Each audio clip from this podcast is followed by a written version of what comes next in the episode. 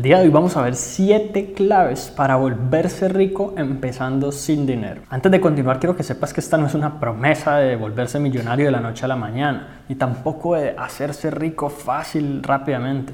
Todo lo contrario, requiere esfuerzo, requiere trabajo, requiere dedicación y requiere mucha, mucha concentración en que realmente todos los días de tu vida tengas clara esta meta.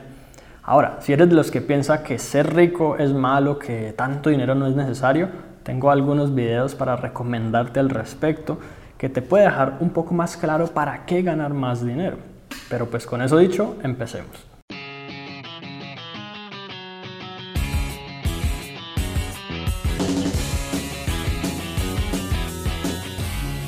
Muy bien, lo primero que debes saber es que es fundamental la educación financiera y sobre todo importante tener presente de quién aprendes.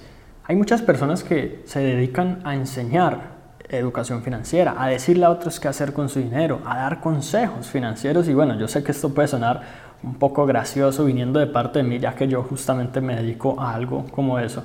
Pero es importante que tú veas cuáles son los resultados de esa persona, qué está logrando en su vida, qué realmente es lo que podemos ver de esa persona y sobre todo que tú empieces a formar tu propio criterio. Porque digamos, cuando tú buscas educación financiera te vas a encontrar con todo tipo de profesores, por decirlo así. Algunos van a decir que las tarjetas de crédito es lo peor y que endeudarse es malo y que no deberíamos pagarle un centavo de intereses a los bancos. Otros enseñan que cualquier cantidad de intereses a los bancos es irrelevante si yo utilizo ese dinero para apalancarme e invertir en algo que me retorne muchísimo más que lo que me dan los intereses y trabajo con el dinero de otros. Entonces, la verdad es que hay que empezar a, formarse tu propio, a formarte tu propio criterio y también a filtrar las fuentes de información específicamente de la parte financiera que tú empiezas a aceptar, a recibir y prácticamente a procesar naturalmente, porque si no les prestas atención, se van a incrustar en tu subconsciente. Ahora, la segunda recomendación, obviamente para empezar sin dinero y llegar en algún momento a la riqueza, pues es obviamente ganar algo de dinero. Y no es deshonra tener un empleo, así sea con el salario mínimo, o empezar a trabajar para alguien en algo, si es lo que tienes que hacer para empezar. Pero claramente la riqueza no se crea simplemente eh, haciendo algo que te vuelva rico y ya. Tú creas riqueza a través del apalancamiento financiero, de coger el dinero que tienes de algo e invertirlo en otra cosa. Así que el primer paso claramente es tener un soporte temporal reducir gastos lo más que puedas y aumentar tus ingresos lo más que puedas. Ahí es donde es preferible que busques encaminarte por una profesión, carrera o incluso empleo en la que tú no recibas dinero por las horas trabajadas, porque obviamente hay un límite de horas que puedes trabajar en el día manteniendo tu salud y de todas maneras sin mantenerla pues igual son 24 como máximo eh, sino que te paguen por resultados, que tú recibas dinero según tu aporte de valor a la compañía, al negocio o al proyecto que se esté ejecutando. Es como por ejemplo la diferencia entre un empleado que le pagan 20 dólares la hora o una persona que se gana 5 mil dólares por ayudar de comisión, por ayudar a vender una casa de un millón de dólares o cualquier cantidad. La diferencia es que Simplemente el trabajo eh, puede ser el mismo tiempo, puede ser el mismo esfuerzo, pero el valor que se produce en el mercado es distinto. Y ahora, la idea es que este no sea el paso final, ni mucho menos el vehículo para volverse rico, sino que este sea el primer paso para empezar a tener algo de dinero que tú puedas utilizar, y ya vamos a ver cómo, para la creación de tu riqueza. Porque la verdad es que se llega solamente hasta cierto punto trabajando para los demás. Así que la idea es abrir un negocio propio. Y en este caso hay miles y miles y miles de formas, ideas, estrategias, modelos diferentes.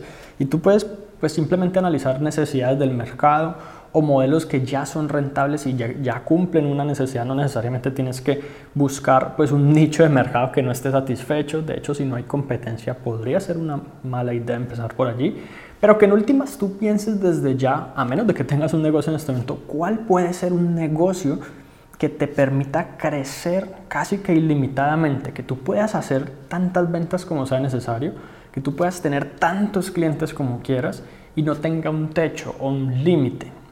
Diferente, por ejemplo, a un supermercado, donde tú solo puedes crecer tu superficie hasta cierto punto, venderle solo hasta ciertas personas y de ahí tienes que empezar a crecer en sucursales, en diferentes modelos de diversificación. Hoy en día tenemos las tecnologías que nos permiten llegar a miles, a cientos de miles, a millones de personas y los costos se mantienen relativamente lineales, aun si le vendemos a una, a 10, a 100 o a 1000 personas un producto físico o digital. Así que es un camino que puedes tener en cuenta, sea como sea que pienses en cuál es tu negocio propio. Por otra parte, hace poco publiqué un contenido en donde hablaba sobre algunas cosas que los ricos evitan, unos gastos que los ricos evitan, otras cosas que mantienen a las personas pobres y muchas personas malinterpretaron ese video como que hay que ser tacaño y hay que limitarse y hay que no disfrutar el dinero que me gano. Mucha gente me decía que si yo no voy a disfrutar el dinero hoy y mañana me muero, pues ¿para qué hice todo esto? Y la verdad es que esas personas obviamente son súper cortoplacistas, ellos no piensan que van a vivir 60 años más como muchos van a tener que vivir 60 años más y no piensan en su futuro por un lado, pero debe haber un equilibrio o un balance. Y para yo poder apalancarme al máximo, reinvertir el dinero, educarme y probar lo más que yo pueda para poder crecer financieramente, evidentemente no me puedo gastar todo el dinero en fiestas, en alcohol, en rumba, en regalos para la familia y en cantidad de otras cosas más que son increíblemente costosas y que las personas de clase media y sí, hasta algunos pobres se lo gastan en eso. Entonces es importante que te puedas limitar hoy para disfrutar mañana. O como dice la frase, exactamente no sé cómo es, pero hoy vivo eh, como otros no quieren para vivir mañana como otros no pueden. Ahora, es importante saber que crear riqueza tiene riesgos. Es difícil, no es sencillo. Si no, pues todo el mundo lo estaría logrando. Y el hecho de que tenga riesgos y que no sea claro por dónde empezar, que no haya un plan específico que uno diga por aquí es que lo voy a lograr garantizado, pues es lo que detiene a tantas personas simplemente por el temor. Ahora, ¿qué hacemos cuando tenemos un temor a fracasar en ese sentido? Nos convertimos en expertos de la gestión del riesgo, expertos en calcular cuál es la probabilidad de perder o de ganar en este caso, cuánto puedo arriesgar, y cuál es la decisión que es más lógico tomar basado en mente, no en emociones. Entonces, en ese sentido, yo me debería convertir prácticamente en un adicto a gestionar el riesgo. Ojo, no un adicto a arriesgarme, que es todo lo contrario, sino a gestionarlo.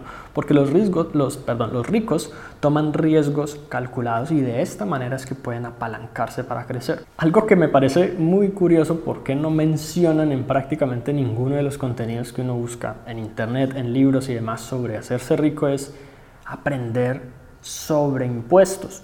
Todo lo que más puedas aprender sobre impuestos, o al menos en el mejor de los casos, contratar al mejor contador del mundo. La verdad es que cuando uno no sabe de impuestos, uno, toma decisiones estúpidas, comete errores simplemente por no, por desconocimiento, y de pronto no tiene claro algunas estrategias que le pueden servir para, está bien, ya estamos ganando mucho dinero, ¿cómo conservamos la mayor cantidad posible? Muchas veces, por ejemplo, las personas piensan que hacer más dinero es simplemente recibirlo todo en el bolsillo y listo, tenerlo guardado y ya. Pero los gobiernos claramente tienen otros planes para ese dinero, a menos de que tú, por ejemplo, tengas en cuenta lo de reinvertir y hacer crecer tu patrimonio, en donde puede ser más económico pagar cierta cantidad de impuestos por tener ese nivel de patrimonio que pagar si en vez de patrimonio tuvieras liquidez prácticamente en dinero en efectivo. Cada país es diferente, incluso cada estado, cada departamento puede ser diferente en estos sentidos, así que hay que educarse, hay que saber cuál es el manejo, hay que saber qué cosas son legales, porque incluso algunos manejos son ilegales en otros lugares en donde sí son legales.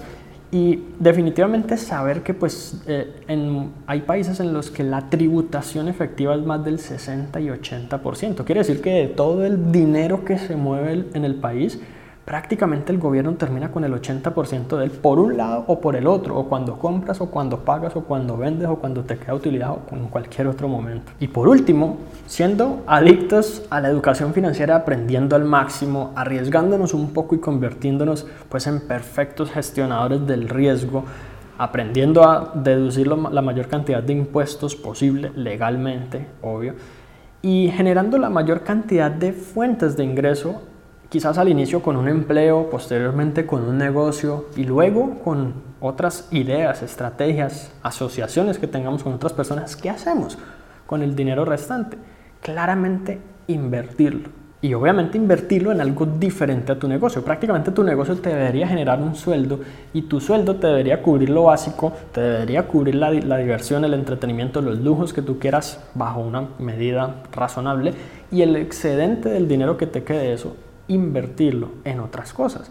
De, hecho, pues es recomendable y es mi objetivo personal eventualmente llegar a tener 7 o 10 fuentes de ingreso diferentes. En este momento no tengo más de 5 y estoy trabajando en ello porque pues la verdad es una meta personal que tengo. Y hacer crecer cada una de ellas a un nivel significativo es básicamente pues una de las mejores maneras de hacerse rico porque si un mercado empieza a tambalear en, en algún momento, probablemente los otros 8 estén bien especialmente si hablamos de mercados internacionales, como es el caso de mis negocios. Entonces hay que empezar a invertir, pero entonces aquí es donde tú podríamos preguntarme, pero ¿y en qué invierto? ¿En qué invertir mi dinero? La verdad es que hay miles de cosas.